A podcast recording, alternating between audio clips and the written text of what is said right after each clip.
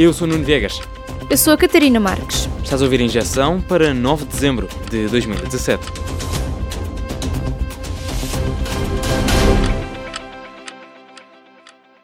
O Ministro das Finanças, Mário Centeno, foi eleito presidente do Eurogrupo. Estava na corrida contra os ministros das Finanças do Luxemburgo, da Letónia e da Eslováquia. É, obviamente, como eu disse, uma honra ter sido eleito. Foi seguramente um processo construído com muita credibilidade, um enorme esforço que fizemos para, para ganhar credibilidade uh, e para que Portugal pudesse uh, ter essa credibilidade na Europa. Mário Centeno assume funções no próximo mês para um mandato de dois anos e meio. Substitui substitui o holandês Jeroen Dijsselbloem.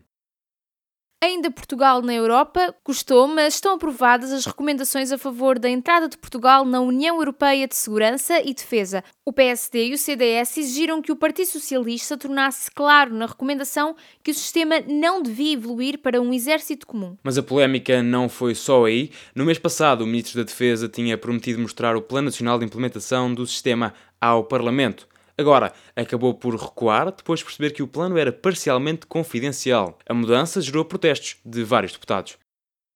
No sentido contrário, avançam as negociações do Brexit. Já há acordos. Todos os imigrantes europeus pré-Brexit mantêm os direitos no Reino Unido. O mesmo serve para os imigrantes britânicos na União Europeia. Está garantido que não há fronteira física entre a Irlanda e a Irlanda do Norte. Vai ser a única fronteira terrestre entre o Reino Unido e a União Europeia. Nas finanças, o Reino Unido promete pagar todos os compromissos já feitos com a União Europeia, portanto, o orçamento europeu para os próximos dois anos.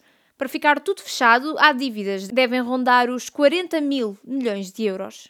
Tudo na semana em que foi travado um plano para assassinar a primeira-ministra do Reino Unido, Theresa May. Os terroristas eram radicais islâmicos, queriam entrar na residência oficial da primeira-ministra à bomba. Já há dois presos a serem julgados. Do outro lado do Atlântico, o presidente dos Estados Unidos da América quer transferir a embaixada norte-americana em Israel de Tel Aviv para Jerusalém. Donald Trump diz ser tempo de reconhecer oficialmente Jerusalém como capital de Israel. O primeiro-ministro israelita considera o anúncio um importante passo histórico para a paz.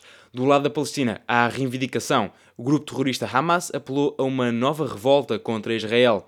Várias pessoas saíram à rua em protesto e foram atingidas pela polícia com balas de borracha e gás lacrimogéneo.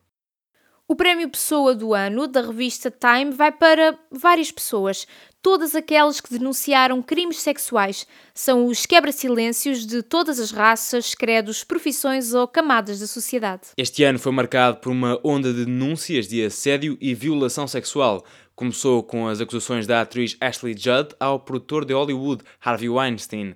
Depois, tornou-se num autêntico movimento. É o melhor do mundo, outra vez é Cristiano Ronaldo. Ganhou a quinta bola de ouro, empatou o recorde de Lionel Messi. Não é o único português feliz estes dias. O Futebol Clube do Porto passou para os oitavos de final da Liga dos Campeões. O Sporting caiu para a Liga Europa, também lá está o Sporting de Braga. O Benfica está fora de todas as competições europeias. É a pior equipa portuguesa de sempre na Champions. Já os bonecos de Extremós passaram a património cultural e imaterial da humanidade. A Unesco premiou uma arte popular com mais de três séculos de história, centenas de figuras humanas de barro de todas as cores, feitas manualmente. A candidatura partiu da Câmara Municipal de Estremoz, em Évora, mas a decisão foi tomada bem mais longe, na ilha de Jeju, na Coreia do Sul. Foi a tua injeção, tenha uma boa semana. Até ao próximo sábado. Thank you.